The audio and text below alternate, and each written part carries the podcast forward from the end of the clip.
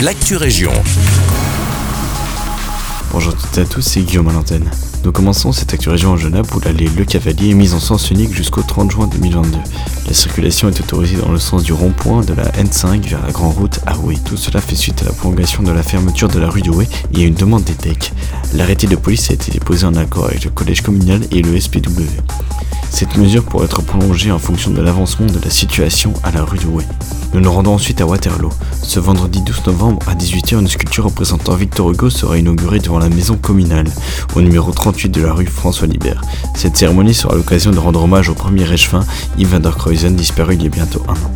La sculpture est l'œuvre de l'artiste Michel. Son installation est un projet qui tenait à cœur au premier échevin. Pendant le concert, un extrait des Misérables sera lu par Amélie Segers, professeur à l'Académie de musique et des arts de la parole, et un intermède musical sera proposé par le violoncelliste waterlootois Alexandre Debreu. Cette cérémonie d'hommage aura lieu à 20h dans l'église Saint-Joseph, place Albert Ier. Et pour terminer votre rendez-vous avec l'actualité de votre région, nous vous donnons rendez-vous à Genappe ce mercredi au centre culturel.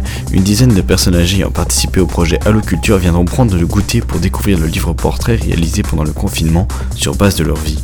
Le livre s'intitule Je me souviens. C'était une belle journée. Le projet Le Culture a été mené pendant le confinement à regarder du lien avec ces personnes isolées. Pendant un an et demi, l'équipe du centre culturel a passé des appels avec ces personnes âgées pour échanger des moments culturels et en apprendre plus sur elles. Des appareils photos ont été confiés aux seniors.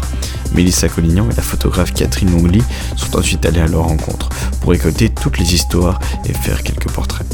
C'est ainsi qu'est né l'ouvrage. Si vous voulez le découvrir, le 38 vous invite à venir écouter une lecture vivante de ces récits de vie par le comédien François Delcamp qui a aussi participé au projet, pour ensuite visionner le documentaire Le temps long de Louis Colpé.